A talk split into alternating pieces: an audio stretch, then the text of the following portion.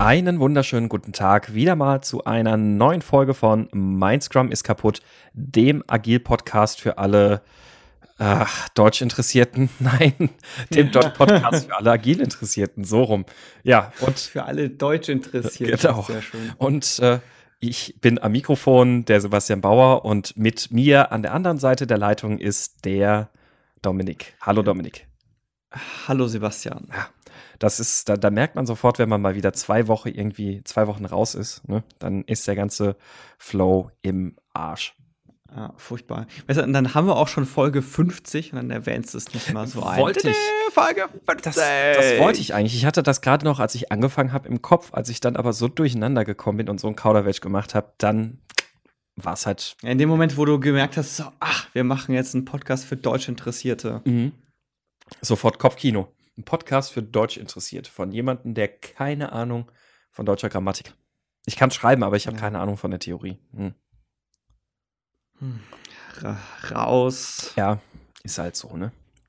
Ja, ja. Ähm, Furcht, furchtbar. Wir, wir sind jetzt ein bisschen, ne, ne, ja, ein paar Wochen schon wieder ein bisschen stiller gewesen.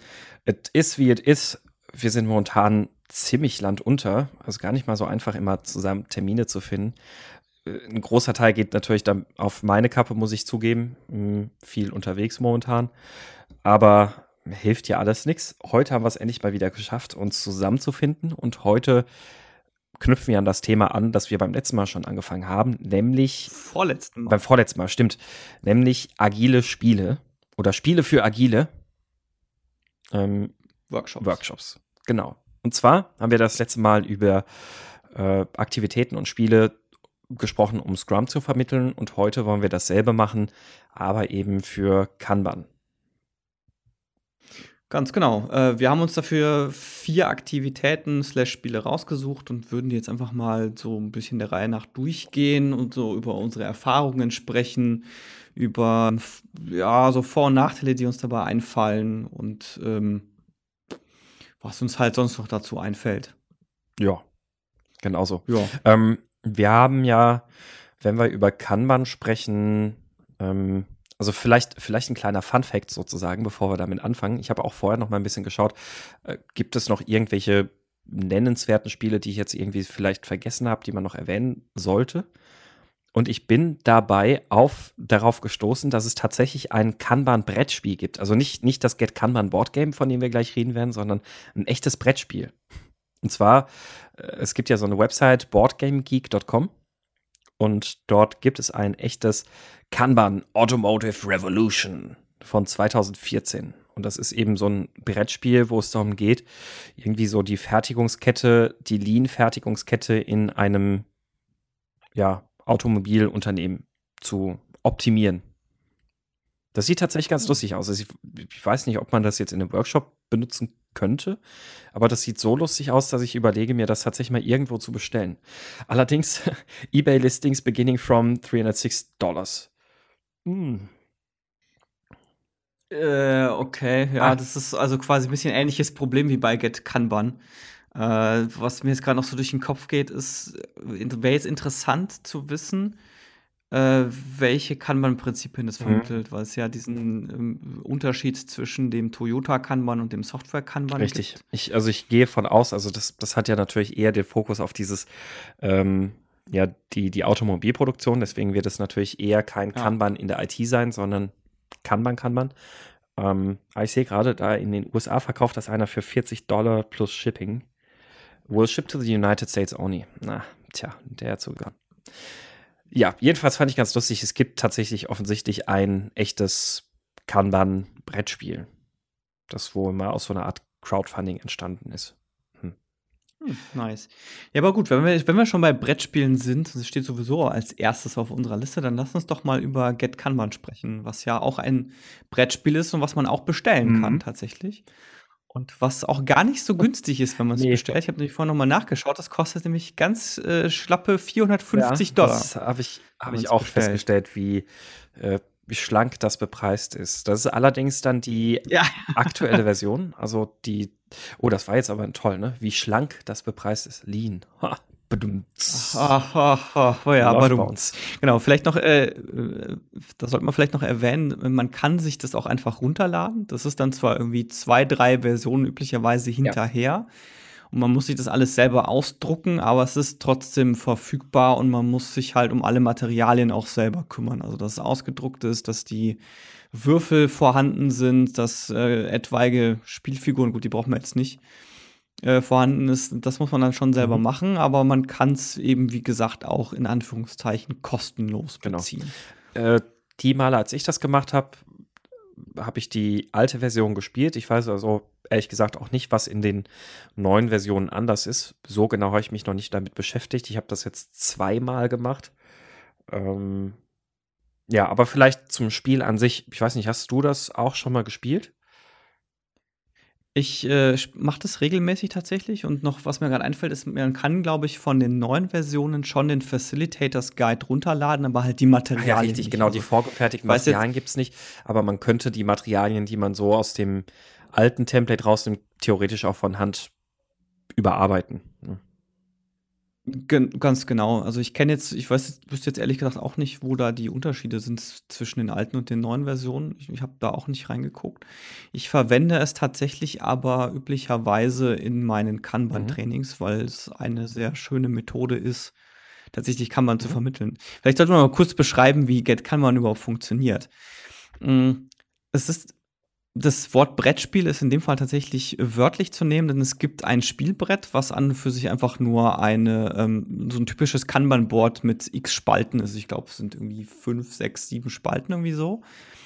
Und es geht darum, äh, dass man, dass man quasi, man hat so eine Software, die man entwickelt, die auf ähm, Abonnentenbasis funktioniert und Ziel ist es innerhalb von man fängt bei Tag 9 an, das heißt, man hat bereits ein gefüllt Board, wenn man anfängt und man spielt bis Tag 21.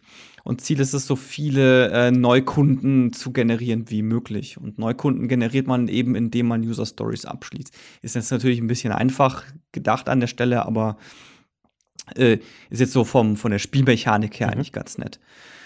Und die, äh, es gibt nicht nur User Stories, sondern es gibt halt diverse ähm, diverse, diverse Kartentypen. Also es gibt Standard-User-Stories, es gibt ähm, die sogenannten Intangible Stories, also so Stories, die gemacht werden müssen, aber keinen direkten Mehrwert bringen. Zum Beispiel sowas wie ein Datenbank-Refactoring und so ein Kram. Äh, es gibt die äh, Fixed Date Stories, das heißt, es gibt, ich glaube, drei Stories, die zu einem bis zu einem bestimmten Stichtag fertig sein müssen weil sonst eine, ähm, entweder eine Strafe droht und oder ähm, man bekommt quasi einen Bonus, wenn man es bis zu einem bestimmten Tag fertig hat.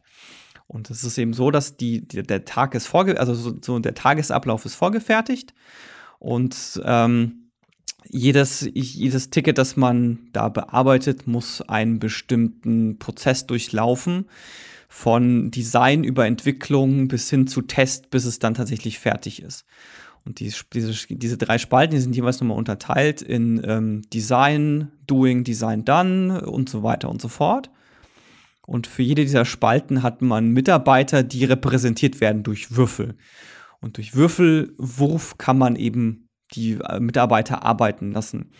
Der äh, Clou bei der Sache ist, ist, dass ähm, die mit, also dass die Mitarbeiter, die sind natürlich, haben auch eine bestimmte Spezialisierung. Also man hat, glaube ich, einen Designer, zwei Entwickler und einen Tester, wenn ich mich gerade nicht irre. Und die, wenn ein Designer auch wirklich Design macht, dann zählt der Würfelwurf doppelt. Und wenn er jetzt, weil zum Beispiel irgendwo ein Flaschenhals ist, mal beim Testen mithilft, dann zählt der Würfelwurf nur einfach. Mhm gut, um so ein bisschen dieses T-shaped Expert so ein, ja, der ist in seinem Fach immer noch am besten, aber er kann auch was anderes machen und er kann auch mithelfen, ähm, mhm. an andere Arbeit zu. Und ich gerade den Aspekt finde ich in der Simulation eigentlich sehr, sehr charmant gelöst, ähm, weil es tatsächlich, habe ich bis jetzt die Erfahrung gemacht in den zwei Durchgängen, die ich gespielt habe, äh, weil das tatsächlich für die Teams ein gutes, ja, also es hat ein gutes Bild davon gegeben. Das kann sinnvoll sein, wenn jemand, der vielleicht nicht der, der schnellste, nicht der absolute Experte in dem Bereich ist, trotzdem das jetzt, um damit halt diesen gesamten Fluss zu ähm, zu unterstützen und zu fördern. Ähm, ja. Und ich habe ja. tatsächlich zumindest bei den Durchgängen jetzt auch noch nicht diese Diskussion gehabt, wo jemand sagt, ja, aber es ist halt ein Spiel, das geht ja nicht in der Realität, sondern mit diesem ja auch relativ heftigen Malus von 50 Prozent, den du ja immerhin an Produktivität sozusagen verlierst, ist das so für die meisten dann halt auch in so einem plausiblen, akzeptablen, Rahmen. Ja, was ich insgesamt ganz schön finde bei dem Spiel ist, du hast äh, schon einen vorgegebenen Prozess. Das heißt, du musst dich nicht darum kümmern. Äh, da kommen wir nachher auch noch beim Kanban Pizza Game dazu, wie es anders sein kann. Und du äh, wendest tatsächlich auch durch äh, bestimmte Ereigniskarten, die da aufkommen und einfach die Art und Weise, wie du diesen Tag strukturierst, wendest du die, die ganzen Kanban-Prinzipien an. Also hier Work-in-Progress-Limit und, zu, und versuchen, ähm, die, die Sachen so, so schnell wie möglich durchs System durchzubekommen. Die Service-Klassen, weil du auch, es auch so eine ähm, Silver Bullet-Story gibt, die du möglichst schnell durchs System durchbekommen musst, weil das halt irgendwie so ein total kritischer Bug ist. Und ich finde es halt auch ganz schön, dass das, ähm, diese Stories, die da drin sind, dass die halt auch, dass das nicht so abstrakt ist wie bei einer Lego Scrum-Simulation, sondern dass das halt so eines, okay, du baust halt hier, du machst halt hier eine Kundenakquise, du baust hier ein Feature ein und das, die, die haben halt dann teilweise auch entsprechende Namen oder du kannst dir auch die Namen selber auf diese mhm. Kärtchen draufschreiben. Hat äh, genau, das sollte man vielleicht noch dazu sagen. Diese, also diese Story-Kärtchen sind so, äh, jede, jedes Story-Kärtchen hat ähm, so eine Anzeige, wie viel Arbeit in welcher, in welcher Station gemacht werden muss. Also wie viel Design muss ich dafür machen, wie viel Entwicklung muss ich dafür machen und wie viel Testing muss ich dafür machen. Und es sind einfach äh, Kästchen, die ich abhake. Das heißt, wenn ich jetzt angenommen, ich habe äh, Design fünf Kästchen und ich würfel eine vier, dann kann ich vier davon abhaken und muss dann quasi noch einmal eine eins würfeln, um damit das Design an der mhm. Stelle fertig ist. Mhm was ich bei der Simulation besonders stark finde, ist tatsächlich eben genau dieser Punkt, dass es hm, sehr, also ich, ich finde, es ist von dem, was ich bisher gesehen habe, die beste Simulation und wirklich so allumfassende Kanban-Prinzipien zu vermitteln und das auch mhm. in einem sehr, ja, guten Rahmen. Also es ist halt so greifbar wie kaum irgendwo sonst, habe ich das Gefühl immer. Ähm, das, was du gerade gesagt hast, es ist halt sehr konkret. Es ist ist ein Beispiel, das irgendwie sehr äh, verständlich ist, ist, glaube ich, auch gleichzeitig ein Stück weit ein Nachteil für die Simulation, weil das funktioniert sehr gut bei Teams, die irgendwie mit IT und Software und sowas zu tun haben. Ähm, ich habe das jetzt noch ja. nicht in einem Nicht-IT-Team aus. Ich habe aber jetzt schon ein paar Mal in Trainings festgestellt, dass selbst Beispiele, die man in so einem Training verwendet, wo, wo man eigentlich denkt, die sind jetzt schon so weit von der IT weg, haben zwar noch IT-Bezug, aber die sind schon so weit weg und so allgemein gefasst, die versteht jeder ja, wo es dann doch nicht so ist, dass es jeder versteht.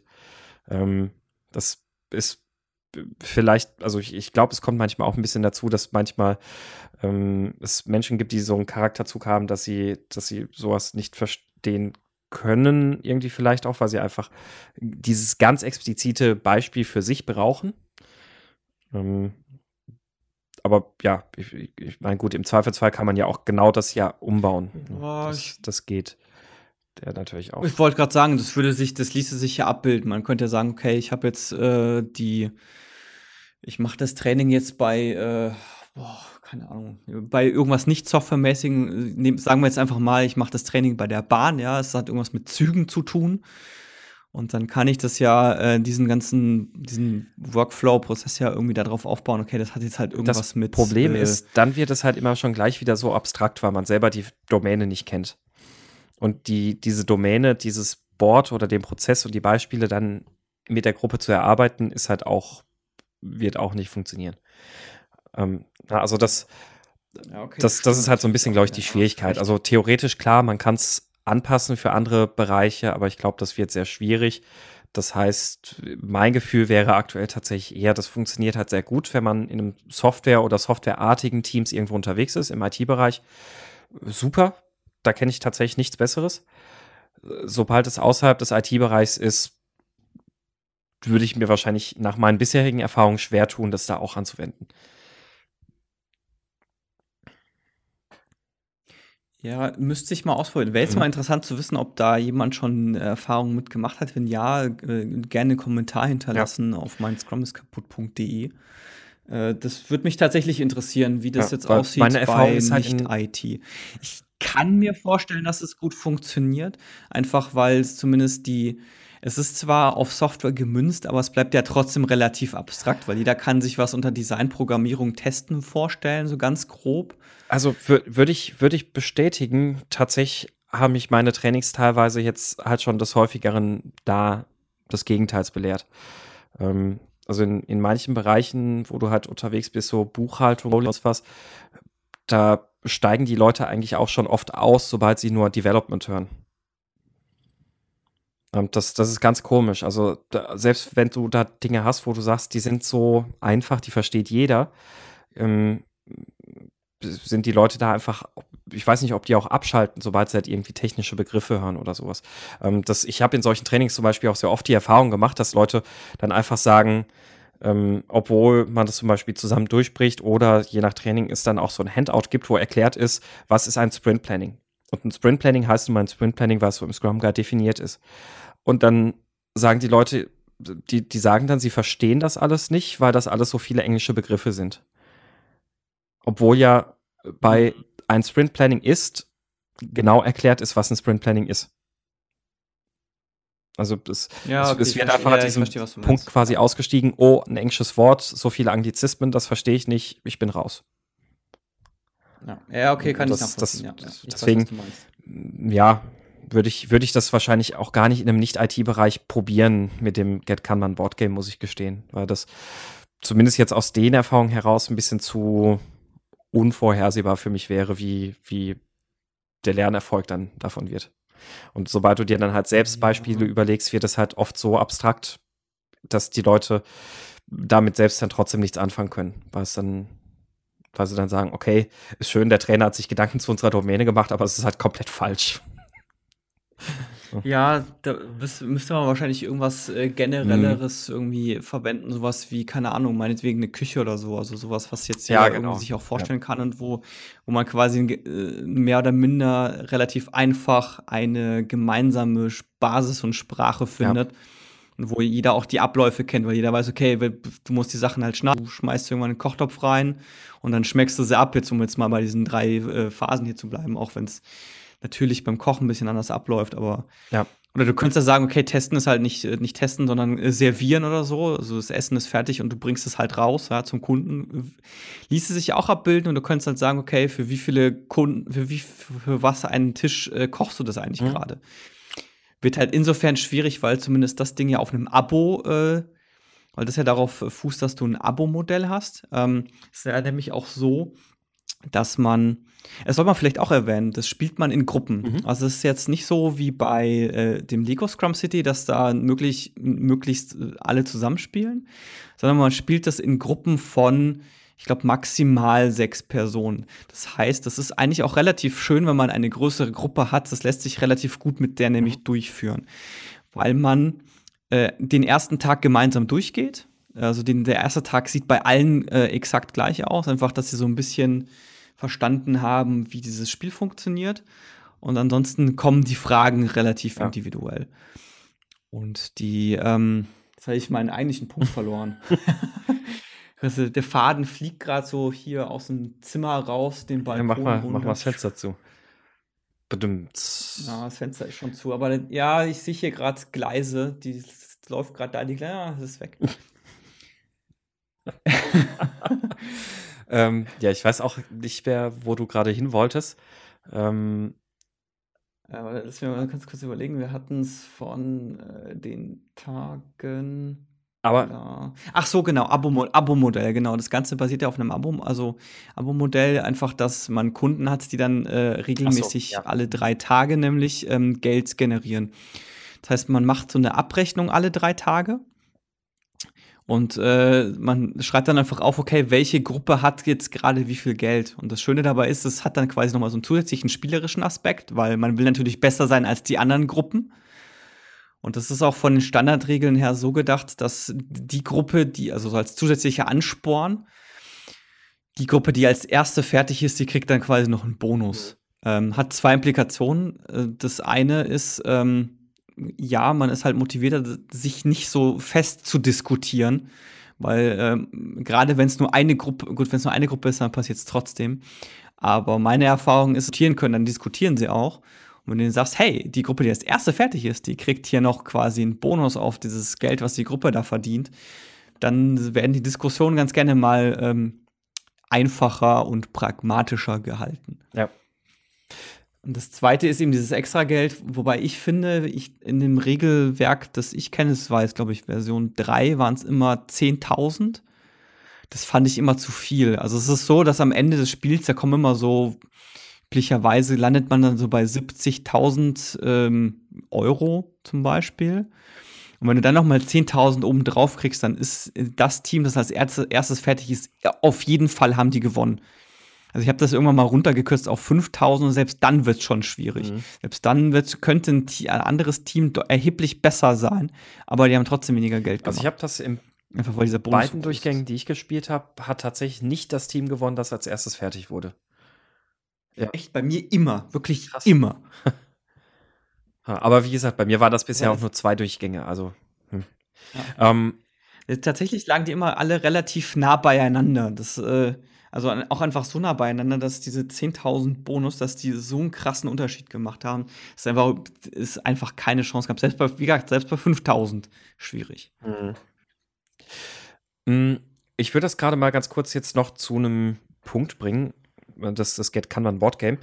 Ähm, was ich beim Get Kanban Board Game tatsächlich extrem gut finde, was, was wir vorhin auch schon gesagt haben, ist, ich finde, es gibt keine Simulation, die so gut die Kanban-Prinzipien vermittelt und vor allem auch so intuitiv. Das heißt also, ohne dass ich jetzt noch irgendeine geistige Transferleistung machen mhm. muss im Sinne von, und was bedeutet das jetzt? Sondern es, ich spüre das einfach sehr intuitiv und direkt und unmittelbar. Mhm wie sich die einzelnen Elemente in Kanban auf so ein System auswirken. Das finde ich extrem gut daran. Nachteil ist aber, die Vorbereitung braucht sehr viel Zeit. Die Durchführung braucht eine ganze Zeit. Ich glaube, drei Stunden ist so das Minimum. Echt? Naja, eigentlich zwei. Oder zwei Stunden, zwei, zweieinhalb Stunden üblicherweise. Also die, der, der Vorschlag in, ähm, im Regelwerk lautet auch, dass man vorher mal mindestens so die Grundprinzipien, also so grundlegend Kanban erklärt hat. Also was sind die mhm. äh, Kernpraktiken, Grundprinzipien, was ist Walk-in-Progress-Limit, der ganze Kram. Dass das auf jeden Fall die, die Leute schon mal gehört haben. Ich glaube, da veranschlagen sie so eine halbe Stunde. Und üblicherweise ist man dann so eineinhalb Stunden mit dem Spiel beschäftigt. Also das ist immer so die Zeitlinie, die bei mir mhm. rauskommt. Okay. okay, also so zwei, zweieinhalb Stunden. Ähm, und die ähm, Vorbereitung braucht tatsächlich eine ganze Zeit. Also vor allem ist es Regelwerk und der Aufbau des Spiels und alles ziemlich komplex, so dass man das unbedingt mindestens ein, zwei Mal gemacht haben sollte, bevor man damit mal ähm, in ein echtes Training oder sowas einsteigt. Ja, das Interessante ist, es ist gar nicht, also an und für sich ist es gar nicht so, ähm, nicht so übermäßig komplex, es ist nur relativ viel. Also ich, die, also ich hatte ja mal vor einer Weile auch bei Daraus Twitter gefragt, ob jemand Alternativen dazu hat, weil ich immer das Problem habe, dass am Anfang die Leute wirklich wie der Ochs vorm Berg stehen. Einfach weil das mhm. so. damit selber fordert. Genau. Ja. Das ist auch, selbst wenn man mit, mit denen zusammen den ersten Tag durchgeht, das ist halt einfach so viel, was man bedenken muss. Auch weil dann noch so Sachen, dazu, also was wir noch gar nicht angesprochen haben, ist, in jedem dieser Teams gibt es Spezialrollen. Es gibt nämlich einmal einen Projektleiter oder einen Projektmanager, der sorgt einfach dafür, dass der Tagesablauf ähm, ordentlich durchgeführt wird. Also das ist so ein Sechs-Schritte-Ding, was dann durchgeführt wird. Mit, fängt an mit Daily ähm, und endet dann mit, äh, ich glaube, Aktualisierung der Finanzcharts oder generell der Charts. Äh, es gibt einen, es gibt eine, einen CFO quasi, der kümmert sich um die Finanzen. Der hat, der kriegt so ein Sheet, wo er halt alle drei Tage ausfüllt, wie stehen wir finanziell da. Der ist auch derjenige, der in der Regel weiß, an welchem Tag man sich befindet, weil auf diesem Finanzsheet auch die, die abgeschlossenen Tage ähm, ab, abgekreuzt werden. Es gibt, äh, je nachdem, wie man spielt, unterschiedliche Chartverwalter. Also es gibt ein sogenanntes Control Chart, das verwende ich ehrlich gesagt nicht. Äh, man kann CFD mhm. machen lassen. Das mache ich ganz gerne, mhm. weil ich, das finde ich relativ nützlich und dann Cumulative Flow Genau, Cum Cumulative Flow Diagram. Und dann gibt es noch, ich, jetzt habe ich eine Rolle vergessen, glaube ich. Habe ich eine Rolle vergessen? Nee, ich glaube nicht. Mhm. So drei bis vier gab es normalerweise. Ja, jedenfalls, es gibt halt diese Spezialrollen. Das heißt, jeder, der diese Spezialrolle einnimmt, der muss halt immer darauf achten, okay, was habe ich zu tun? Und das ist halt einfach viel. Also man muss halt, wie funktioniert das mit den Würfelwurfen? Wie zeichne ich diese Diagramme? Wie fülle ich dieses Finanzchart aus? Auch wenn das Finanzchart an sich relativ eindeutig ist, es ist halt, man kennt es halt von am, am, Anfang noch nicht und man muss halt sehr viel beachten. Und das ist halt wirklich mhm. so ein, du hast halt, hast halt von Anfang an diese Wand. Das ist nicht so, dass quasi Spielmechanik, äh, dass du quasi, du machst einen Tag, dann kommt eine neue Spielmechanik dazu, sondern du hast halt wirklich von Anfang an den vollen Satz an Spielmechaniken. Ja. Und obwohl das, also man merkt das ja immer sehr schnell, dass die Teilnehmer damit wirklich ruckzuck klarkommen, aber es wirkt halt im allerersten Schritt immer sehr, sehr überfordernd. Deswegen finde ich aber halt auch, dass es auch als Facilitator gut ist, wenn man das dann schon ein, zwei Mal gespielt hat, weil man dann einfach sehr viel gelassener und sehr einfacher den Leuten sagen kann, ja, kein Problem, das und das, mach das jetzt einfach mal so und so und das spielt sich dann ganz schnell ein. Genau, deswegen wäre jetzt Vorschlag einfach mal, wenn ihr das, wenn ihr das interessant findet und machen wollt, dann sucht euch am besten mal irgendwie eine, ähm, irgend so eine Agile Community bei euch in der Gegend und geht da hin und probiert es da einfach mal aus. Also äh, idealerweise oder wenn ihr Glück habt, gibt es dann jemanden, der das schon mal gemacht hat, der das auch durchführen kann. Oder man kann es halt im Safe Space mit irgendwelchen anderen Leuten, die halt darin interessiert sind, machen. Das mhm. wäre eine ganz gute Gelegenheit äh, für sowas, das dann mal auszuprobieren. Ja. Und damit würde ich jetzt mal hier einen Punkt an der Stelle ja. machen damit wir nicht nur den Get Kanban Podcast haben, sondern dass wir die Gelegenheit haben, auch noch weitere Methoden anzugucken. Und zwar hatten wir, ich glaube, da können wir eigentlich jetzt sehr gut dran, ja, äh, dann das, das aufgreifen und direkt mal zu dem Kanban Pizza Game übergehen, das von Agile 42 äh, definiert wurde. Und das haben bestimmt auch viele schon kennengelernt. Das ist auf Konferenzen wurde das schon häufiger gespielt und alles.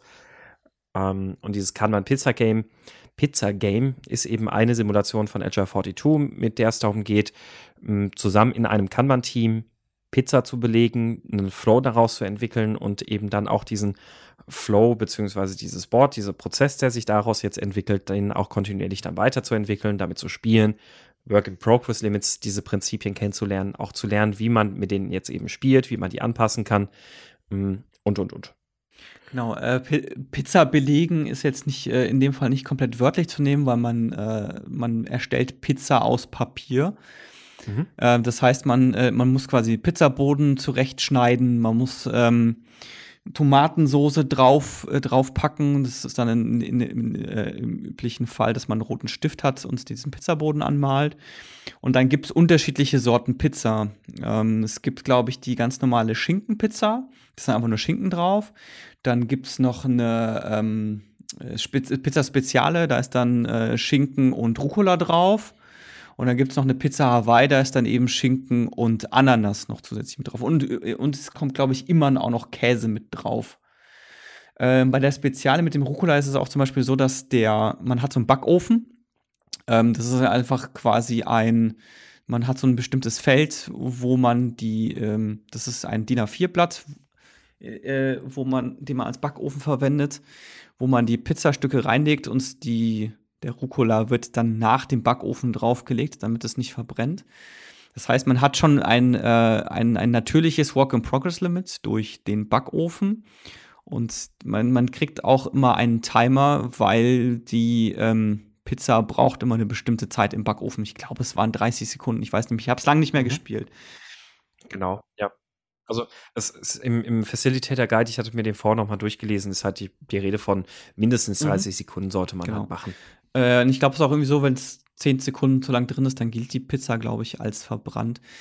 Äh, was ich ganz schön finde an dem Spiel ist, dass man hält ja während der Simulation einfach zufällig an irgendwelchen Punkten an und äh, lässt auch mal zum Beispiel und äh, macht so einen, quasi einen Stand, wie viele, wie viele Bestellungen die ähm, jeweils abgearbeitet haben, weil auch hier ist es so, dass man in Gruppen spielt und äh, gewisse Bestellungen zugerufen werden. Also jetzt ähnlich wie, also es gibt dann halt so, ja, zum Beispiel so Zettel oder man kann sich das einfach ausdenken, dass man sagt, es gibt jetzt eine Bestellung von zwei Pizza, ähm, Schinkenpizza und zwei Pizza Speziale zum Beispiel. Und dann weiß das Team, okay, wir müssen jetzt zwei, zwei Schinkenpizzas mhm. und zwei spezielle Pizza machen.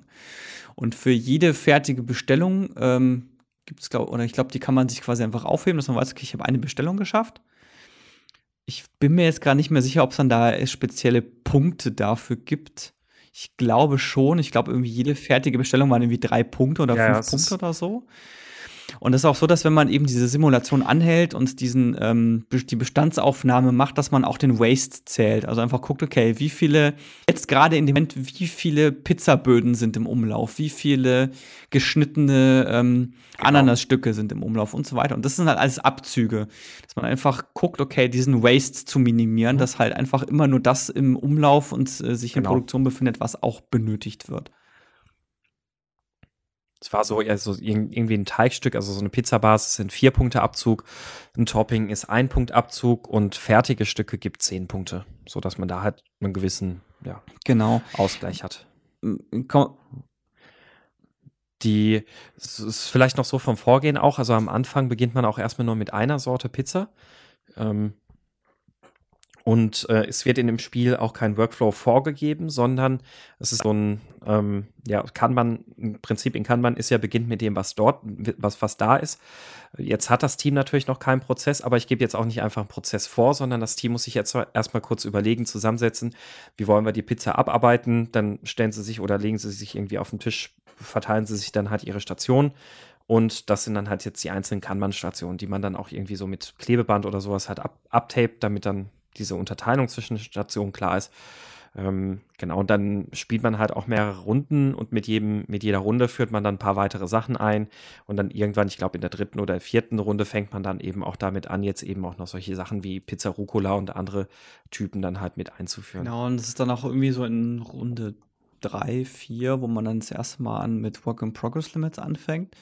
Äh, komme, was mich jetzt auch schon direkt zu zwei Kritikpunkten führt. Also der erste Kritikpunkt, den ich habe, ist, es ist, man verbraucht unfassbar viel Papier. Also es ist wirklich krass viel mhm. Papier, mhm. was da verbraucht wird. Da kommen wir auch beim nächsten Spiel auch noch dazu. Wollte ich gerade sagen, ja. warte mal ab, da haben wir ja gleich noch was. Ja, ich bin mir nicht verbraucht. so sicher, ob es das wirklich so viel mehr verbraucht, aber es ist jedenfalls, also äh, üblicherweise ja, ist es schon. so, dass, glaube ich, ähm, ein DIN A4-Blatt sind vier Pizzaböden und man, man erstellt schon wirklich viel Pizza in der Zeit. Äh, das ist das mhm. eine. Und das zweite ist es, dass ich das schon häufig hatte.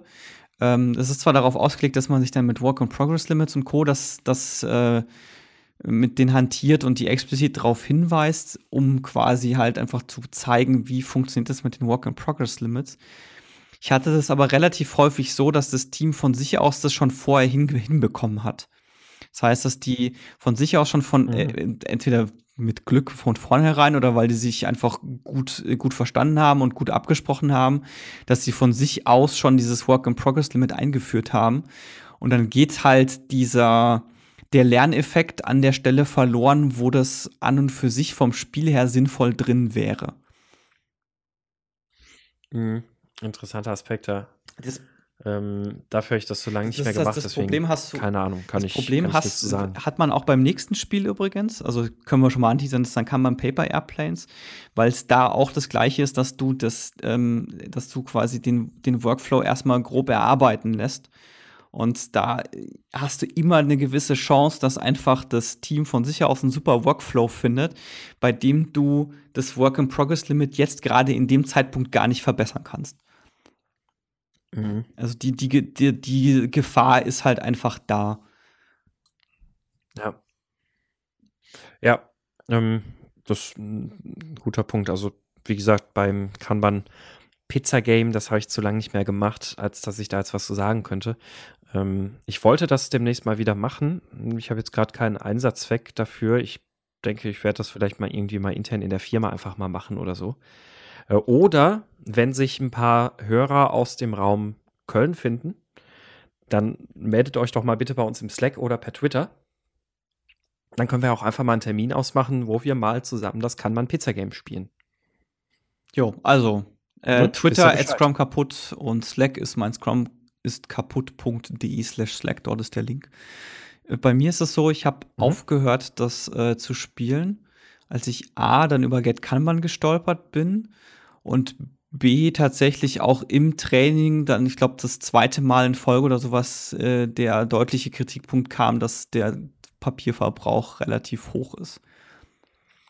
Und das mhm. hat dann bei mir auch dazu ja. geführt, dass ich da mal drüber reflektiert habe und mir gesagt habe, ja, das stimmt eigentlich, das ist tatsächlich ziemlich krasser Verbrauch, gerade gerade weil man auch für die ähm, für die also für die Schinkenstücke und für die Ananasstücke und so weiter, dann nimmt man üblicherweise koloriertes Papier, also sei, sei es Post-its oder mhm. irgendwie Löschpapier oder so ein Kram und das ist halt so geil.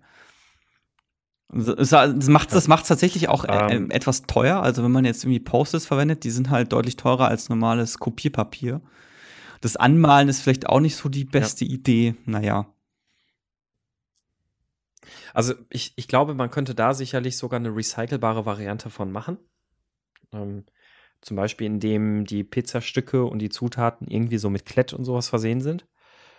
Und dann kann man das halt jederzeit immer wieder verwenden, jedes Mal aufs Neue. Hm, ich glaube, das, das wäre durchaus möglich.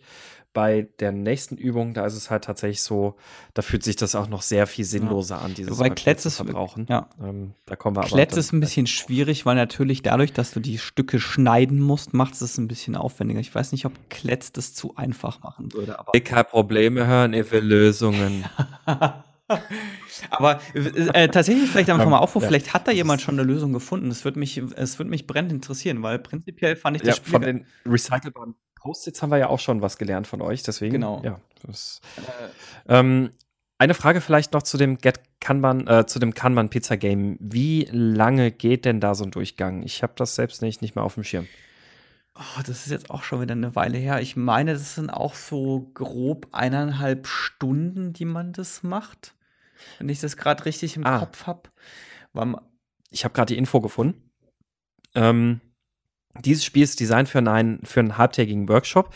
Äh, es braucht mindestens eine Stunde im absoluten rosten Minimum, wenn man wirklich durch die Prinzipien, Prinzipien durchrennt ähm, und auch am Ende noch nicht mal dann noch mal irgendwie ein großes Debrief oder irgendwas macht. Zwei Stunden sind genug, um eben die Theorie mhm. adäquat abzudecken und eben auch ein bisschen Reflexion und Zusammenfassung zu haben. Also ähnlich wie Get kann man, sollte man auf jeden Fall so ja. zwei Stunden dabei einplanen und eben viel Papier. Es sei denn, jemand hat schon eine Lösung gefunden, wie man mhm. das besser machen kann. Sei es mit Lego, Playmobil, was auch immer, könnte ich mir gut vorstellen, dass man das irgendwie dahin hacken kann.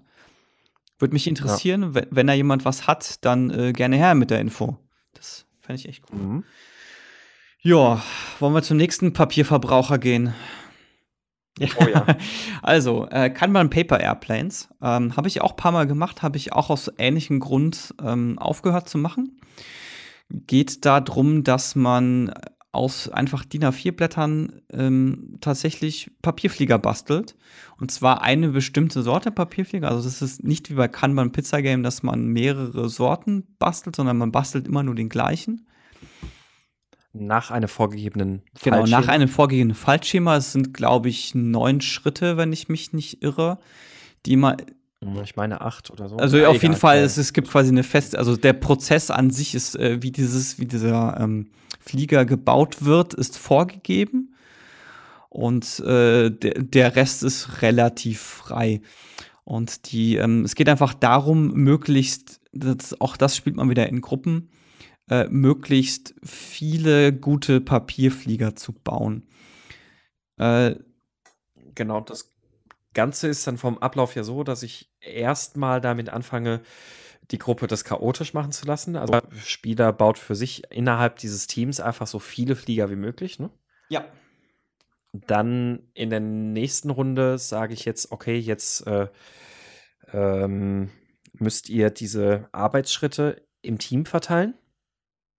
Ähm, ich weiß nicht, wie, wie hast du das da bisher gemacht? Also bei diesen acht oder neun Arbeitsschritten hast du die dann zufällig verteilt, indem du einfach Post-its mit den entsprechenden Zahlen drauf G Genau, ich habe ich hab die mal zufällig verteilt. Ich habe es ganz genauso mhm. gemacht, weil wenn du es äh, ja, also du kannst es dir auch frei, frei, belegen lassen, aber dann hast du direkt schon ein ähm, dann hast du, die, die machen es dann quasi schon direkt so in der sequenziellen Abfolge. Ich habe den mhm. ersten Schritt tatsächlich äh, in der Regel ähm, außen vor gelassen Nee, Quatsch, gar nicht wahr. Habe ich nicht. Du hast recht, erstmal, ja, genau. Der erste ist erstmal so ein, so viele wie möglich, damit die quasi in den Flow reinkommen, wie das Ding, mhm. Ding gebaut wird, hast recht. Nee, aber tatsächlich ja. Post-its, Zahlen drauf und äh, zufällig verteilt. Genau, das heißt also, jeder hat jetzt die Zahlen von 1 bis 8 oder 1 bis 9, ich weiß gerade nicht mehr, was die Herstellungsschritte sind. Und jede Person, je nachdem, wenn das halt fünf Leute sind, dann haben halt einige Leute im Team unter Umständen zwei solche Zahlen bei sich, was bedeutet, sie haben zwei spezielle Fertigungsschritte, die sie machen müssen. Forsch, da, da ist ähm, ein Vorschlag direkt an der Stelle. Ich habe es immer so gemacht, dass nie genau acht Personen, also das jetzt sagen wir, es sind acht Schritte, dass es immer zu wenig Personen sind. Also, dass es nie ein 1 zu 1 Mapping gibt. Also quasi, mhm. dass auch da auf jeden Fall ein Flaschenhals da ist. Ja, ja, Dito. Also ich habe auch immer geschaut, dass die Gruppengröße kleiner, äh, die Anzahl der äh, Arbeitsschritte ist. Und weil mich das gerade so nervt, das nicht zu wissen, habe ich extra jetzt nochmal reingeschaut äh, in die Anleitung. Und zwar 1, 2, 3, 4, 5, 6, 7, 8. Ja, 8. Gut. Genau, 8 Arbeitsschritte. Äh, wobei 8 ist kein so richtig aktiver Schritt mehr. Acht ist eben dann Qualitätssicherung. Prüfen, ja. entspricht der Flieger dieser Falschvorlage und kann dieser Flieger, das ist nämlich dann auch so ein Qualitätskriterium, das alle Flieger erfüllen müssen, ähm, ist er wohl in der Lage, mindestens zehn Meter, zehn Meter weit zu fliegen. Ja, wobei das habe ich immer relativ flexibel gemacht, das habe ich halt vom Raum abhängig gemacht. Das ist ja. tatsächlich etwas, was, äh, was ganz spaßig ist, weil man kann halt sagen, okay, äh, ein Flieger gilt nur dann als erfolgreich, wenn er mindestens bis hierhin fliegt. Und das ist schon so motivierend, so Flieger zu bauen, die dann halt dahin fliegen und die dann auch selber werfen zu dürfen. Also ich lasse dann auch die Teams, die selber werfen. Es geht. Also ja, ist, ist an und für sich eine schöne Idee. Das Problem ist, ich habe das, also ich kann auch mal ganz kurz ausholen, ich habe das Kanban Paper Airplanes äh, irgendwie vier oder fünf Mal probiert und dann habe ich es weggeworfen und gelassen, weil ich es nicht hingekriegt habe, dass es wirklich zuverlässig gut funktioniert hat. Ähm, ja. das, das lag einmal unter anderem halt auch daran, dass irgendwie in so einer Gruppe von ähm, 15 Personen, 15, 20 Personen, ähm, die sind nachher irgendwann alle davon genervt, wenn sie zehn Minuten anderen Leuten dabei zugucken müssen, wie sie Flieger werfen. Ja. Ähm, selbst wenn man das dann irgendwie parallelisiert, aber dann kriegt man schon nicht mehr richtig gut gemessen, welche Flieger sind jetzt von welcher Gruppe und sowas alles. Und das äh, hat es dann irgendwie ultra zäh gemacht. Ähm, das, das, das ist irgendwie schon so ein schwieriger Aspekt gewesen. Ähm, ja, äh, ge genau. So jedenfalls, die zweite Runde ist dann jetzt, sind dann eben Stationen zugeordnet. In der dritten Runde fange ich jetzt dann an, Work-in-Progress-Limits einzuführen. Ne, jetzt bekommt jede äh, Station ein Work-in-Progress-Limit und einen Übergabepuffer.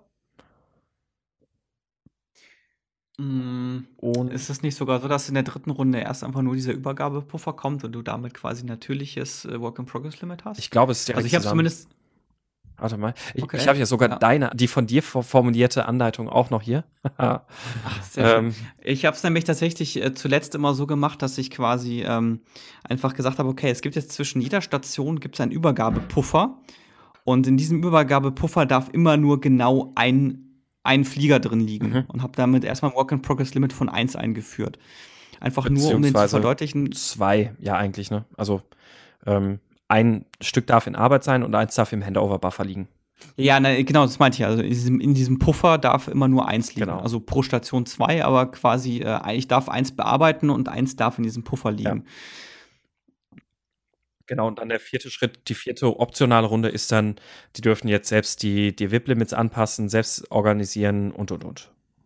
Genau. Ganz genau. Ähm, ja, das was ich dabei festgestellt habe, ist halt also einmal, wir haben es vorhin schon ein paar Mal angeteasert, der Papierverbrauch ist halt gigantisch. Ähm, das, mhm. ich, ja, es gehen irgendwie so, so ein, wirklich so ein Stapel DIN A4 Papier, also so ein, so ein Kopierpapierstapel. Ich weiß nicht, wie viele da drin sind, äh, gerade aus dem Kopf. 500 Blatt. Ich glaube, normalerweise 500, 500 Blatt, glaube ich, ja. Ja. Also da kann man fast rechnen, dass so ein halber bis ein Dreiviertel Stapel weggeht. Bei welcher ja, Gruppengröße? Halt nur von welcher Gruppengröße spricht bei, bei einer Gruppengröße, also bei, bei einer Gruppengröße von 15 bis 20 Personen. Ja, ja äh, genau, ähnlich, würde ich äh, ähnliche Erfahrungen, ja. Ja. Und das äh, ja, das fühlt sich halt nicht, also das, das fühlt sich im Gegensatz zu dieser Kanban-Pizza-Übung halt noch sinnloser an, weil das Papier halt nur gefaltet wird. Es ist quasi komplett blank, es ist nichts damit gemacht und landet im Müll. Ganz genau. Das, ähm, das ist eine Sache. Dann das Aufräumen ist eine Scheißarbeit, Entschuldigung. ähm, das das ist, kann, kann super nervig sein. Und was ich dann einfach festgestellt habe ein paar Mal ist, ähm, also die Faltanleitung ist für, für die meisten Teams, also ich bei einer Gruppengröße von 20 Personen, haben mindestens fünf bis zehn Personen es nicht geschafft, Flieger nach dem Muster der Faltanleitung herzustellen. Ja, kann ich bestätigen. Das ist, immer wieder faszinierend. Das ist echt krass. Ähm, das ja, geht einfach nicht. Ähm, und ähm, was war noch dann so ein Punkt? Ach ja, und äh, häufig war leider das Ergebnis, äh, okay, jeder arbeitet für sich und macht einfach so viel wie möglich, ist das Schnellste. Okay, das, das hat, den Effekt hatte ich tatsächlich nie, aber ähm, Das hatte ich jetzt, würde ich mal sagen, so ein Drittel von allen Durchgängen, die ich es gemacht habe. Okay, krass. Das ist das tatsächlich bei mir noch nie passiert. Äh, das, aber ähm, wo ich dir eben zustimmen kann, ist, dass du, äh, oder was ich auch vorhin schon erwähnt habe, ist eben manchmal hast du halt den Fall, dass du eine Gruppe hast, die von sich aus schon einen guten Flow gefunden hat. Da brauchst du den Übergabepuffer auch gar nicht einführen. Es macht einfach keinen Unterschied.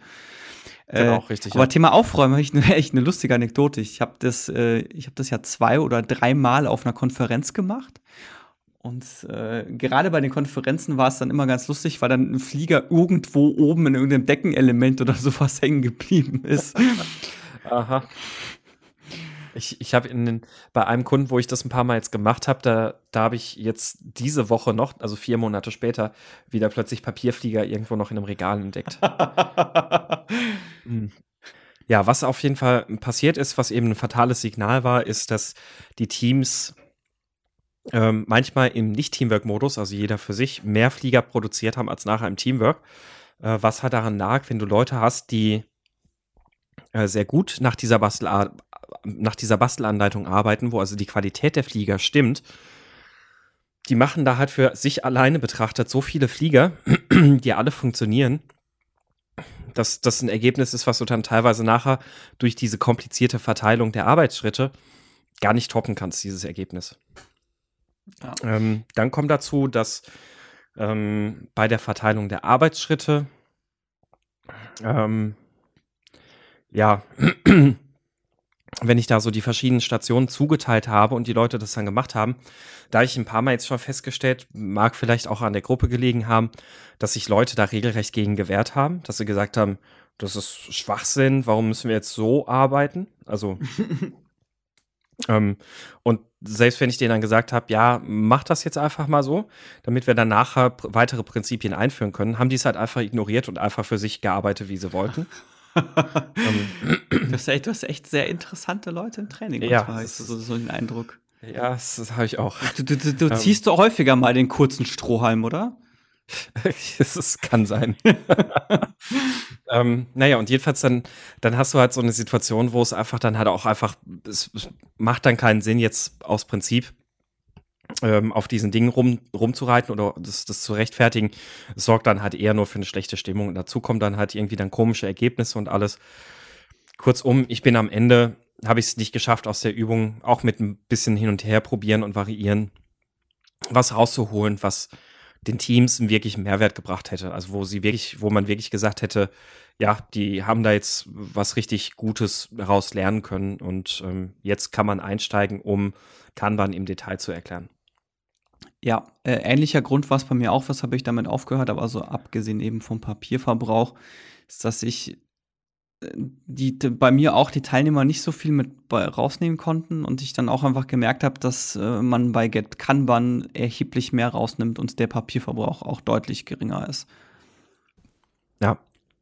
Also der Papierverbrauch ist, ist natürlich ein, das ist halt auch noch so ein Argument, das ist einfach dann irgendwie halt auch blöd. Und das äh, da muss man sich dann durchaus auch die ein oder andere harte Frage dazu gefallen lassen und das finde ich auch dann zu Recht.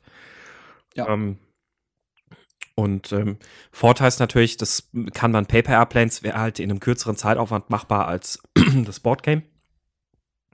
Aber ja, wenn es halt nicht so viel bringt, ja, genau, weil, weil du schon sagst, kürzerer Zeitraum, wie viel Zeit muss man veranschlagen? Ganz grob zwischen 30 und 60 Minuten, je nachdem, wie viele Runden man macht, äh, je nachdem, wie lange man die Runden macht, äh, je nachdem, wie lange das Werfen dauert. Das ist wirklich so eine ganz grobe Angabe. Mhm. Also ich hatte, äh, ja, ja, doch, zwischen, also bei mir war das immer sehr unterschiedlich, weil die Teams da sehr variiert haben. Ja. Ähm, war bei mir auch sehr unterschiedlich, vor allem abhängig vom äh, vom Qualitätssicherungsschritt, also wie sie jetzt das Werfen gemacht haben, weil da gibt es halt manchmal auch dann Gruppen, äh, die, die, die lassen sich fast eine Stunde Zeit, um ihre Flieger loszuwerfen. weil sie ganz filigran jeden Flieger nochmal sauber vorbereiten und in der Hand zurechtfalten, bevor sie ihn dann endlich mal losschicken. Ähm, und das dann halt auch, ja, ist dann halt auch irgendwie schwierig, da jetzt dann als Trainer zu, dazustehen und zu sagen, ja, jetzt schmeiß halt einfach mal, so wie man es am liebsten ja. sagen würde. Ne? Das ist, also man Wo, wobei mir da einfällt, aber, ja, ja äh, vielleicht Idee an der oder Idee an der Stelle, wenn ihr das machen wollt, dann führt am besten einfach ein Zeitlimit ein fürs Werfen. Also quasi zehn Minuten, sagen wir, oder sagen wir fünf Minuten Zeit, eure Flieger zu werfen. Jeden Flieger, den ihr bis dahin nicht geworfen habt, der ist automatisch gilt er als kaputt.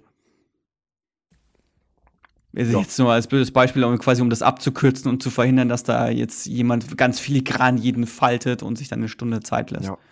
Äh, dann hat man aber natürlich auch noch den Nachteil tatsächlich, ähm, es kann sein, dass es in Teams Leute gibt, die einfach überhaupt nicht werfen können. Die Motor, wo die Motorfetten gleich gegen Null gehen. Und einen interessanten Aspekt, den ich vorher tatsächlich nie in einem Training auf dem Schirm gehabt hätte, aber war blöd von mir. Ähm, ich habe die Übung ähm, in einem Training gehabt, wo äh, zwei Leute drin waren, die körperlich behindert sind.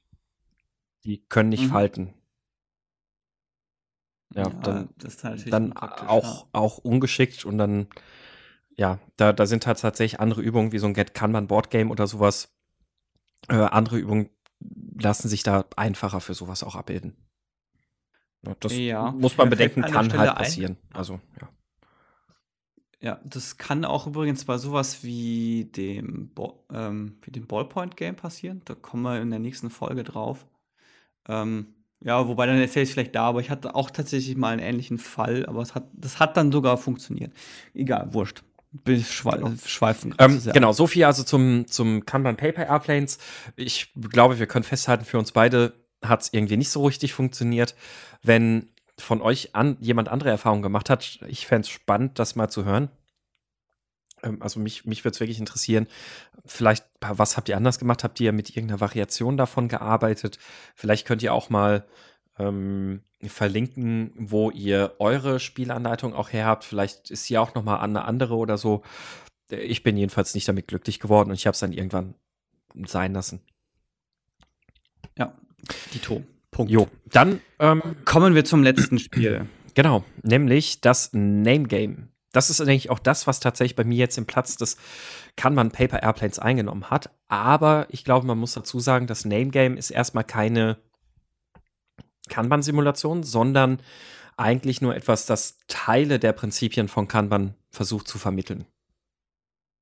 Genau, äh, ganz speziell, ich benutze es eigentlich hauptsächlich dafür, um Work-in-Progress-Limits zu verdeutlichen und äh, gleichzeitig ähm, so den Single-Piece-Flow, also äh, ähm, aufzuzeigen, dass quasi welchen Mehrwert hat es, wenn ich mich fokussiert auf eine Sache konzentriere und nicht auf fünf gleichzeitig. Äh, vielleicht sollten wir mal kurz beschreiben, wie das Name Game mhm. funktioniert. Ähm, es geht darum, äh, das Ziel ist es, Wörter zu schreiben. Und das funktioniert folgendermaßen: Man arbeitet auch hier wieder in Gruppen. Und jede Gruppe besteht aus einem Entwickler und x Stakeholdern. Und die Stakeholder müssen sich äh, jeweils zwei Wörter überlegen mit der gleichen Anzahl an Buchstaben. Also zum Beispiel, jeder Stakeholder überlegt sich zwei Wörter mit genau zehn Buchstaben. Genau. Sie sollten am besten acht Zeichen lang sein, äh, maximal zwölf, sonst wird es zu lang. Aber beide Wörter müssen eben gleich. Äh, genau, und jeder Stakeholder soll, muss auch, äh, also muss auch die gleiche Länge, äh, gleiche Länge an Wörtern haben. Also wenn einer 10 hat, dann müssen alle anderen auch 10 haben. Echt? So. Ich, ich mache das, äh, ich, ich spiele das quasi flexibel. Ah, okay, cool. Wichtig ist also, nur, das dass ja. jede Person für sich zwei gleich lange Worte hat. Ah, das ist, das ist interessant. Das hab, jetzt habe ich tatsächlich bisher so noch gar nicht gemacht, aber das wird mich, das, das interessiert mich jetzt nämlich tatsächlich. Ich habe es nämlich bisher immer so gemacht, dass sich äh, jeder, also dass sich wirklich alle Stakeholder ein, Wörter der gleichen Länge ausdenken. Also dass okay. alle alle mit zehn Buchstaben zum Beispiel. Genau. Ja. Und äh, das ist so, das spielt man in zwei Runden.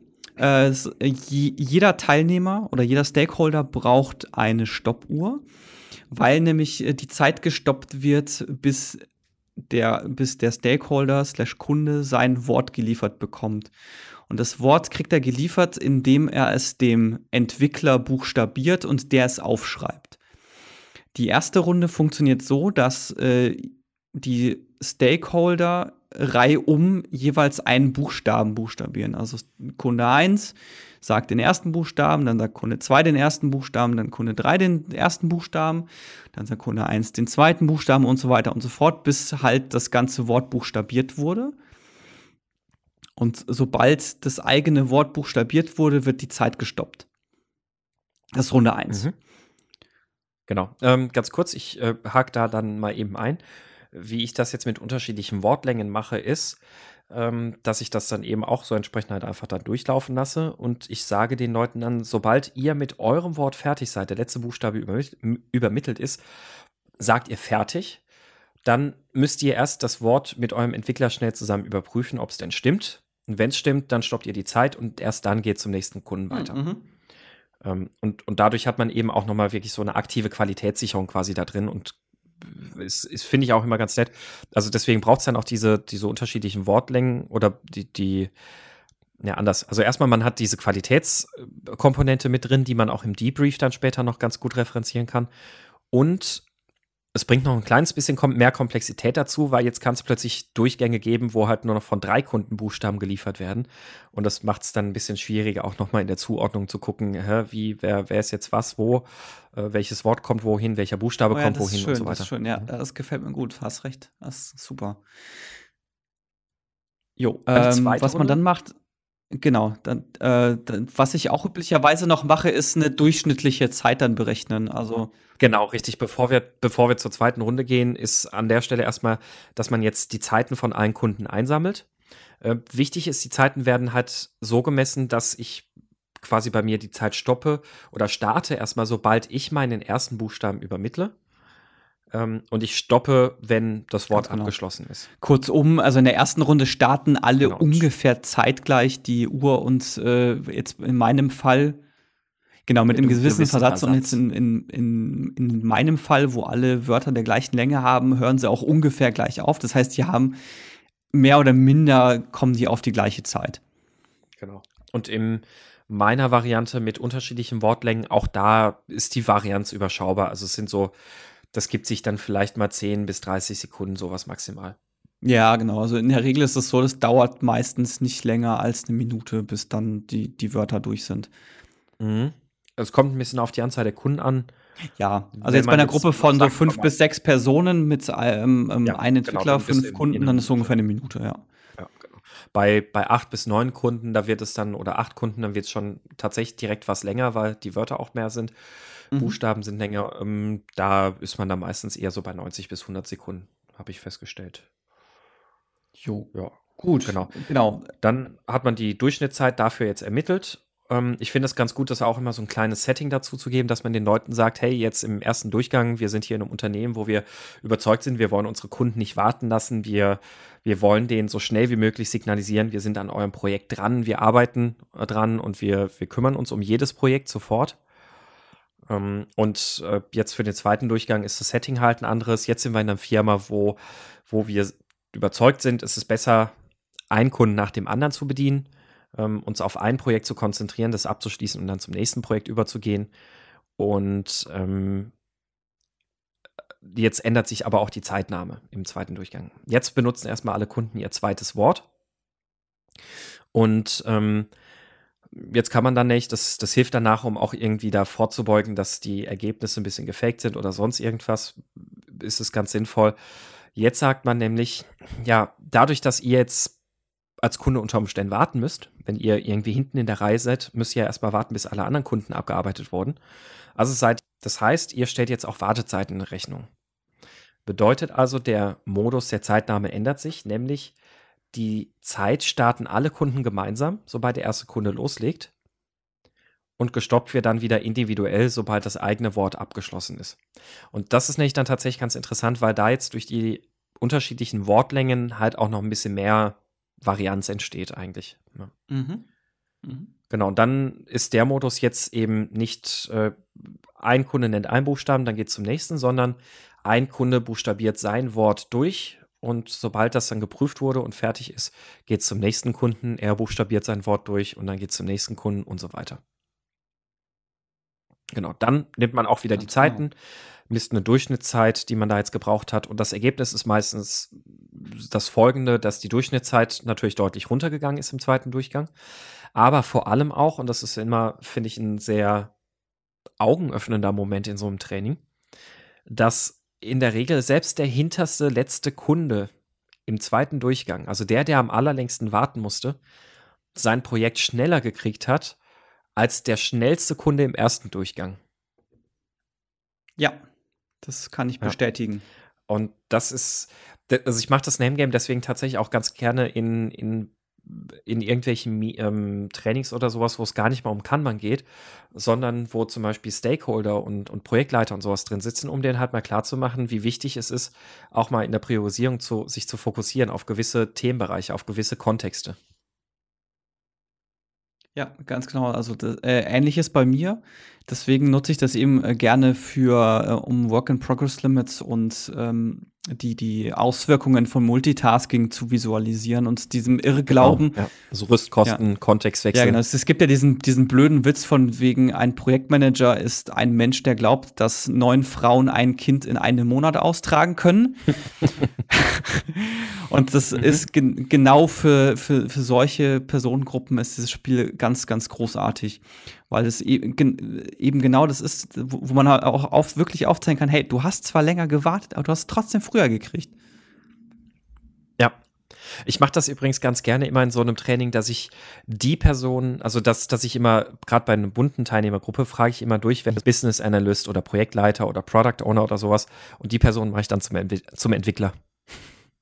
Ah, ich lasse immer, ich lasse immer, mach, lass es mal freiwillig machen, tatsächlich. Also einfach ja. äh, wer von euch will. Funktioniert üblicherweise, aber klar, wenn man jemanden hat, bei dem sich das super anbietet, dann ja. wieso nicht, ja.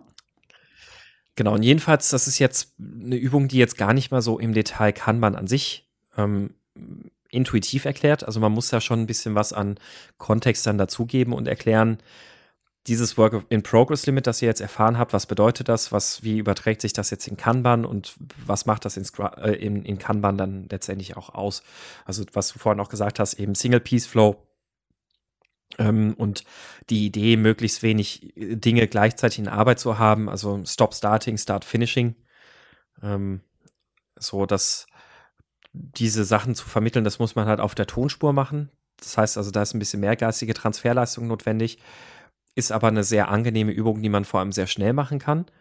Ähm, und wo ich die halt wirklich wahnsinnig wertvoll finde, ist einfach diese Kontext oder diese, diese, diese Kosten des Multitaskings halt auch zu demonstrieren. Und Multitasking vor allem halt so auch zu erklären und klar zu machen, wenn wir von Multitasking sprechen, das so schädlich ist bei uns im täglichen Arbeiten, ist es halt vor allem auch dieses sequentielle Multitasking. Also auch zum Beispiel in Scrum, wenn ich jetzt hergehe und sage, oh, wir machen jetzt irgendwie, äh, wir machen Aufgaben aus acht komplett unterschiedlichen Domänen in den Sprint rein, damit wir halt alle Stakeholder glücklich machen. Mhm. Ähm, und das fällt dann spätestens dann auf, wenn ich jetzt sagen würde, ja, formulier mal ein Sprintziel. Ja, genau. Äh, äh, alles fertig kriegen. Gro große große hat, Bäume, Wurzeln tief. Was hat, ja, genau, oder so. Dann also super philosophisch werden. Ähm, was halt nicht mehr möglich ist, ein Sprintziel zu definieren, weil ich keins habe. Ich habe einfach so einen ko komplett bunten Strauß. Und auch da kann ich halt auch dann damit klar machen, hey, es ist auch in Scrum profitiert ein Team extrem davon, wenn man halt schaut, dass man vielleicht Aufgaben aus einem Themenbereich für einen Sprint bündelt. Ganz genau. Äh, auch nachzuhören in unserem Podcast zum Thema Sprintziel. Ich weiß jetzt nicht mehr, welche, mhm, Folge, welche Folge das war. Ich glaube, oh, doch mit einer 2 vorne dran. Eine. Ja, eine, genau. Eine der ich letzten 49. Ja. Ja, ja, genau. Deswegen, also das Name Game finde ich halt eine ganz coole Übung, äh, die, die zumindest mal ganz gut hilfreich sein kann, ebenso mal ein paar zwei Prinzipien von kann man ein bisschen zu erläutern, mit, wie gesagt, ein bisschen verbaler Transferleistung. Ähm, und das ist aber auch super, um Multitasking an sich einfach zu demonstrieren, wie schädlich das ist. Genau. Äh, vielleicht noch kurz zum zeitlichen Rahmen. Ich würde mal sagen, so ein Aufdenken und Nachbesprechung und so ist man in der Regel so mit einer Viertelstunde, maximal 20 Minuten durch. Ja. Das ist so, das ist so ja. grob meine Erfahrung. Was ich auch immer gerne mache noch ist, äh, ich mache das, bevor ich überhaupt kann man erklären, mache ich gerne das Name Game. Dito. Mhm. Also quasi ja. wirklich als Einstieg so, so ein, äh, gerade weil es bei mir oftmals so ist, dass ich quasi Scrum und Kanban in einem Training erkläre und das ist dann so ein schöner Cut auch. So, okay, jetzt machen wir mal was komplett anderes und äh, jetzt, was ist Kanban, was ist dieses Ding, jetzt machen wir mal ein Spielchen dazu. Genau. Deswegen, so, so mache ich das auch. Ich mache das, die Übung dann eigentlich in einem Durchgang und dann erkläre ich dann jetzt, okay, da, was hat es jetzt mit dem auf sich, was ihr da gelernt habt? Ja. Nämlich, ihr habt jetzt gelernt, wie wichtig das ist, ähm, sich eher auf einzelne Dinge, auf einzelne Projekte zu konzentrieren. Und das findet sich eben tief in Kanban wieder. Single Piece Flow, bla bla bla. Und dann damit steigt man dann in Kanban ein. Ganz genau. Ja. Ganz genau. Ja. Dann, dann würde ich sagen, halten wir es auch mit dem Name Game. Ja. Ähm, bevor wir zum Abschluss kommen, äh, würde ich jetzt ein, ein Spiel noch erwähnen, ohne groß was dazu sagen zu können. Ich habe ja nämlich, äh, wie vorhin schon erwähnt, mal vor einer Weile auf äh, Twitter nach Alternativen zu Get Kanban gefragt. Äh, eben aufs besagter Ochs vorm Berg äh, Problematik. Und ein Spiel, was häufiger erwähnt wurde, war Feature Bun. Ich habe es leider noch nicht anschauen können, deswegen sei es jetzt aber hier nur der Vollständigkeit, Vollständigkeit halber mal erwähnt äh, dass es dieses Spiel auch gibt, ohne jetzt groß was dazu sagen zu können. Mhm. Ja. Ja. Genau. Ja, jetzt sind wir schon relativ, äh, relativ lang wieder bei der Aufnahme. Wollen mhm. wir noch die, ich glaube, wir sagen, die Picks der Woche lassen wir diesmal bleiben, oder? Ja, die lassen wir diesmal bleiben. Ähm, wir können aber jetzt schon mal vorab quasi auch schon ankündigen. Es wird auch jetzt wieder ein paar Folgen geben. Wir haben schon ein bisschen was eingeplant. Mm, und wir werden auch zu diesem Thema agile Spiele auch noch mal eine weitere Folge machen. Nämlich haben wir dann noch so ein paar allgemeine Übungen aus dem agilen Umfeld für euch parat. Genau, da haben wir noch äh, aktu nach aktuellem Stand fünf weitere Spiele, mhm. zu, die, zu denen es einen dritten Teil geben wird. Ansonsten haben wir ein paar spannende Gäste in, in, in naher Zukunft. Mhm. So viel kann man schon sagen. Mhm. Wir haben da schon, ich glaube, zwei Aufnahmetermine geplant. Also äh, hoffentlich dauert die nächste Folge nicht wieder so lang, aber man weiß genau. nie. Aber also, dass, dass ihr Bescheid wisst, warum hat das so lange gedauert und wir wurden ja auch gefragt, eine Retrospektive zu machen ähm, zum World Retrospective Day. Das haben wir gekonnt verpasst. Äh, ja, es ist halt wir haben es wir haben's versucht. Also ja. wir haben, wir haben äh, Aufnahmetermin dafür eingeplant. Dann ist halt dummerweise sind da diverse Probleme dazwischen mhm. gekommen. Ja, und es ist halt. Mikrofon vergessen. ja, ja, und es ist halt tatsächlich jetzt irgendwie dann, ähm, also jetzt äh, ich, ich bin momentan vier, fünf Tage die Woche unterwegs bei Kunden vor Ort, Trainings und sonst was alles. Dann äh, Wochenende war ich in Kapstadt. Jetzt äh, dieses Wochenende bin ich in Nizza. Nächste Woche bin ich drei Tage in Finnland und dann die Tage drumherum dann auch immer wieder noch beim Kunden und so. Also ja, da ist es dann nicht ganz so einfach, einen Aufnahmetermin zu finden. Aber ich bin zuversichtlich, dass wir das äh, in den nächsten Wochen wieder regelmäßiger schaffen. schön den ökologischen, äh, schön den ökologischen Abdruck ja. Ja, durch, durch das Abschaffen von Kanban Pizza Game und Kanban Paper Airplanes durch echte Flugzeuge und echte Pizza wieder zunichte genau. gemacht. Genau, ich, ich brauche kein, ich brauch keine Post-its mehr, dafür jetzt ganz viel CO2 durch die Gegend pusten. Ja, ja das äh, CO2 kann ich. Das, das, das ist äh, äh, kannst du jetzt wieder dein, dein äh, Hipster-Schälchen haben. Ja. so ein, ein Autoblock zu betreiben ist jetzt halt wahrscheinlich nicht die ökologischste Art und Weise, ähm, der, der Umwelt was Gutes zu tun. Dann, aber man kann man ja zumindest trotzdem auf, auch in anderen Hinsichten darauf achten, das ein bisschen im Rahmen zu halten. Äh, ja, gut, okay, aber äh, so viel dazu. Und dann, da wir heute auf die Picks der Woche verzichten, würde ich sagen, war es das dann auch für heute. Ähm, wie immer gilt, wenn ihr Fragen oder Anregungen habt, dann würden wir euch über eure Meldungen freuen. Einmal auf Twitter unter @scrumkaputt, natürlich auch auf Facebook unter facebook.com slash scrumkaputt. Ne, war's? Ja. Genau. genau. Und äh, Slack eben mein Scrum, also auf äh, unserem Slack-Kanal auch mein Scrum ist kaputt.de slash Slack. Und äh, wenn ihr Fragen habt und wenn ihr auch Themenvorschläge habt, und wir hatten ja vorhin auch angesprochen, vielleicht habt ihr auch mit dem Kanban Paper Airplanes irgendwelche Erfahrungen gemacht oder sowas, würden wir uns freuen, wenn ihr euch da meldet. Themenvorschläge könnt ihr zusätzlich neben den genannten Kanälen auch an thema.meinscrumskaputt.de schicken. Ja, das war's dann für heute, für diese Woche von uns. Wir hören uns dann hoffentlich sehr bald ich würde mal sagen, vorsichtig, vielleicht spätestens nächste, übernächste Woche wieder. Und ähm, sagen dann bis dahin danke fürs Zuhören, macht's gut und tschüss. Tschüss, Dominik. Jo, ciao Sebastian und ciao an euch. Bis demnächst.